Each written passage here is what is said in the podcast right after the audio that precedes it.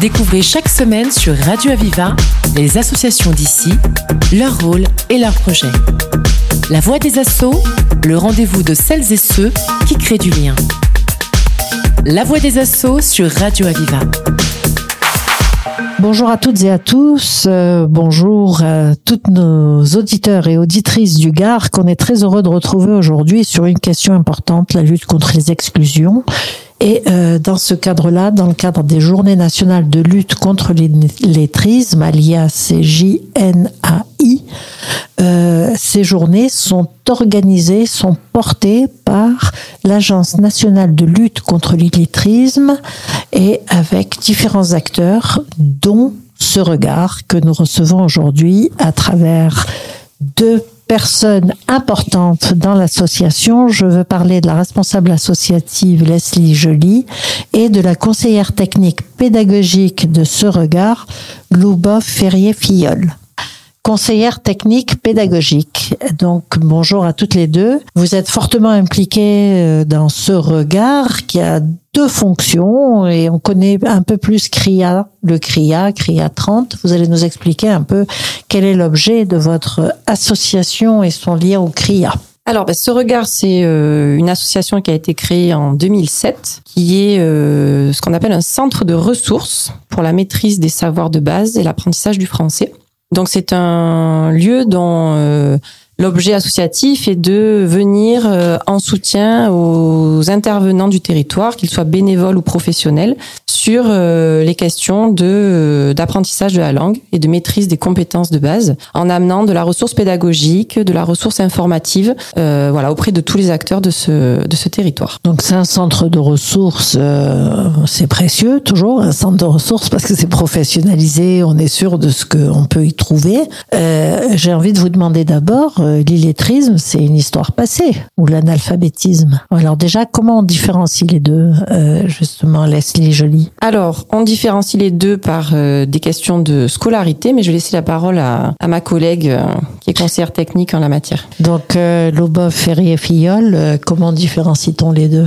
Alors, en ce qui concerne l'illettrisme, l'illettrisme, c'est la situation de quelqu'un qui a été scolarisé en français et qui, à la fin de sa scolarité, qu'elle ait été longue ou courte, ne maîtrise pas tout à fait les savoirs de base, la lecture-écriture. en ce qui concerne l'analphabétisme, euh, c'est la situation d'une personne qui n'a jamais été scolarisée, qui de ce fait non seulement euh, peut ne pas du tout savoir lire et écrire, mais en plus n'a pas appris tous les réflexes d'apprentissage, etc. Et les, besoins fondamentaux de calcul, etc. Je suppose. Oui, alors dans quand on parle d'illettrisme, euh, ça relie les, les, compétences de base et donc les, notions de calcul, etc. D'accord. L'analphabétisme, c'est vraiment l'histoire de la scolarité. Quelqu'un qui est analphabète peut avoir appris à compter, etc. Mais à côté, euh, oui.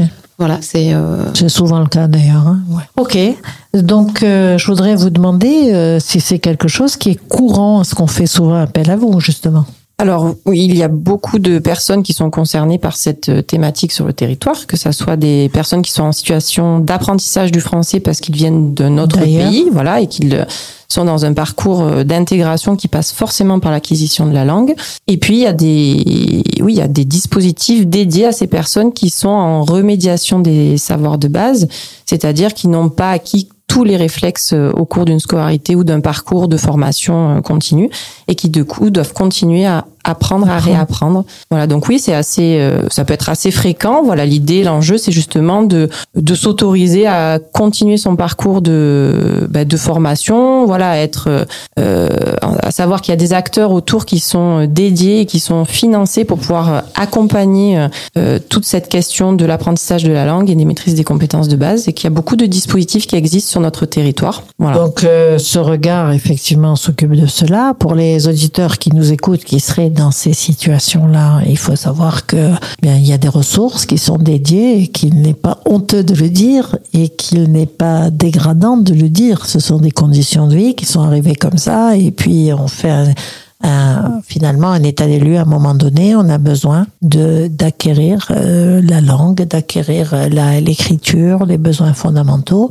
Et là, euh, vous pouvez intervenir comme centre de ressources. Euh, oui, alors déjà, on peut retrouver sur notre site internet une cartographie de l'offre de formation qui est présente sur le département du Gard, qui font partie. cette cartographie fait partie de nos missions principales. Donc, si il y a plusieurs entrées sur sur cette cartographie, on peut retrouver euh, de la formation en savoir de base, en linguistique, euh, etc. Et ensuite, on a aussi dans nos locaux un centre de ressources. Donc, on a un fonds documentaire et donc ça peut euh, ça peut être des, des, ressources pédagogiques, ça peut être euh, voilà des outils pédagogiques, par exemple, pour apprendre le français. Voilà. D'accord. Donc ça, vous avez également une série d'outils, un centre pédagogique sur place. Oui, et ils sont, ils sont d'ailleurs visibles depuis notre, notre site internet. Euh, il y a un onglet euh, sur les, les méthodes et outils que, que vous êtes, Vous êtes installé où dans Nîmes? On est au 72 allée euh, Charles Babbage, on est vers les sept collines. D'accord. Alors, je rappelle que ce regard intervient comme centre de ressources. Qui peut s'adresser à vous? Alors, les, le centre de ressources donc est euh, missionné et financé par euh, le conseil départemental, le conseil régional, l'État, la politique de la ville pour intervenir auprès des acteurs, donc directement auprès des professionnels ou des bénévoles qui s'occupent des publics en situation d'apprentissage. Très bien. Donc pour le centre ressources, voilà, c'est plutôt les professionnels et les bénévoles qui viennent vers nous. Donc il y a un faisceau de gens qui sont confrontés à des publics à aider dans ces domaines-là et qui peuvent venir vers vous pour trouver euh, les outils nécessaires. On va faire une petite pause musicale et on verra ensuite euh, les différentes actions que vous menez vous-même. J'ai reçu une lettre il y a un mois peut-être, arrivé par erreur. Maladresse de facteur, asperge et de parfum, rouge à lèvres, carmin. J'aurais dû cette lettre ne pas l'ouvrir peut-être, mais moi je suis un homme qui aime bien ce genre de jeu. Veux bien qu'elle me nomme Alphonse ou Fred, c'est comme elle veut. C'est comme elle veut jolie marguerite sur le haut de ses i, des courbes manuscrites comme dans les API, quelques fautes d'orthographe, une légère dyslexie et en guise de paraphe ta petite blonde sexy et moi je suis un homme qui aime bien ce genre de jeu, n'aime pas les nonnes et j'en suis tombé. Amoureux.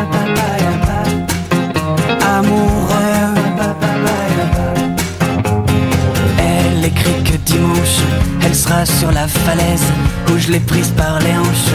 Et que dans l'hypothèse où je n'aurai pas le tact d'assumer mes ébats, elle choisira l'impact 30 mètres plus bas. Et moi je suis un homme qui aime bien ce genre d'enjeu, ne veux pas qu'elle s'assomme, car j'en suis tombé amoureux.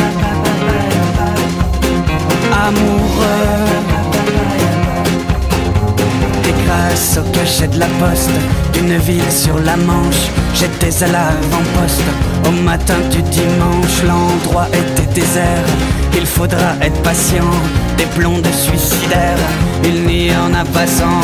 Et moi je suis un homme qui aime bien ce genre d'enjeu. Veux battre Newton, car j'en suis tombé amoureux. Amoureux. Surplombait la Manche.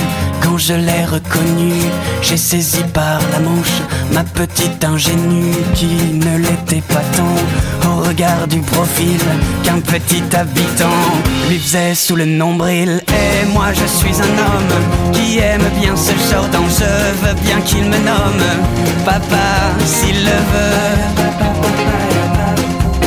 S'il le veut.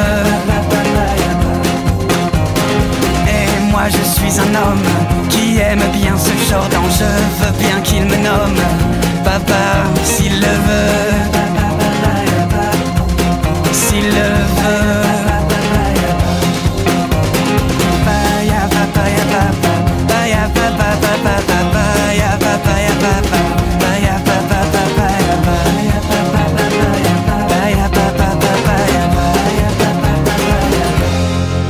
Je continue cet entretien passionnant avec Leslie Joly, euh, responsable associative de Ce Regard, et Loubov Ferrier-Fillol, conseillère technique et pédagogique de Ce Regard. Alors, euh, vous nous expliquez qui peut aller vers vous pour euh, vous intervenir comme centre de ressources et à ce moment-là, quel est votre lien au CRIA tout le monde connaît à peu près le CRIA sur l'illettrisme, etc. Vous avez un, lien particulier, vous l'intégrez dans votre centre? Alors, ce regard est une association qui porte deux services. Le CRIA, dont on vient de parler, qui se dédie davantage aux professionnels et bénévoles, et ce qu'on appelle une plateforme linguistique qui, elle, est dédiée directement aux apprenants, aux personnes qui veulent reprendre un parcours de formation. Et donc euh, là, nous avons deux conseillères euh, chez nous qui accueillent directement les personnes, donc ils sont soit orientés par leur référent de parcours, soit qui peuvent venir à leur initiative, euh, voilà, si elles correspondent aux critères de nos financeurs. Euh, et sur lesquels on, on, les accueille sur un entretien ou deux euh, de diagnostic de leur euh, niveau de compétences de base, de leur niveau linguistique, pour pouvoir leur proposer, faire des préconisations sur le parcours de formation. Très bien. Donc vous intervenez un peu en expert là-dessus. Oui, tout à fait. L'idée, c'est que euh, ce regard ayant la responsabilité de la veille de la cartographie des dispositifs a une vision globale de ce qui se passe sur le département et peut du coup proposer une bonne connaissance de tous les dispositifs et de toutes les structures qui proposent cela sur le territoire. Alors, euh, je voudrais demander à Loubov euh, combien de temps les gens restent à peu près comme ça s'ils prennent ce parcours? Se faire conseiller sur un parcours pédagogique. Pour l'entretien Oui, oui. Alors, euh, c'est un entretien qui dure une heure et demie. Comme Et... Ouais, c'est approfondi.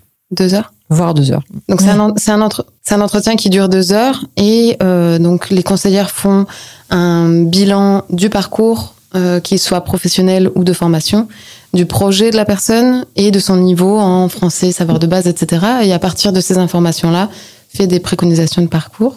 Vous conseillez aussi des, des endroits où ce parcours peut être réalisé? Oui, bien sûr. Alors, euh, à partir de la cartographie des offres de formation, on peut voir en fonction également de l'endroit où la personne habite. Bien sûr. Parce que la, la localisation, c'est une des données importantes pour un retour à l'apprentissage. Euh, si c'est un parcours du combattant, les gens laissent tomber, quoi. Voilà, il faut que ça soit simple. Il faut que ce soit simple. Et en fonction également des disponibilités, parce qu'il y a des gens qui sont en emploi, il y a des gens qui ont des enfants. Donc en fonction des, des disponibilités de la personne, on a une connaissance des structures, de leur offre de formation et euh, de leurs horaires, etc. Donc ça veut dire qu'il peut y avoir quelqu'un qui travaille, qui a besoin justement d'aller à une formation, et il y a des structures qui proposent ça en dehors des horaires de travail. Il y a des structures qui ont des horaires, euh, des horaires atypiques, oui. Euh, ce qu'on appelle horaires atypiques, c'est-à-dire mmh. du soir et du samedi matin.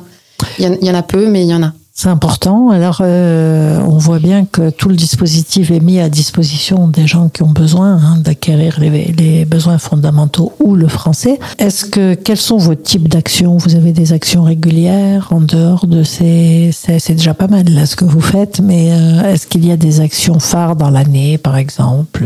Alors toute l'année, il y a un programme de formation qui est mis euh, en ligne sur notre site avec des journées euh, dédiées sur des thématiques qui concernent voilà, les professionnels, euh, sur l'illettrisme, sur des pédagogies, par exemple la pédagogie des ateliers sociolinguistiques, sur euh, des, ce qu'on appelle trésors et nouveautés, c'est des, des sessions où on propose des nouveaux outils, euh, sur la connaissance des publics aussi, puisque les parcours linguistiques et administratifs sont très différents et offrent des droits très différents également au public. Donc c'est important de pouvoir discerner pour un référent ou un formateur qui est avec lui.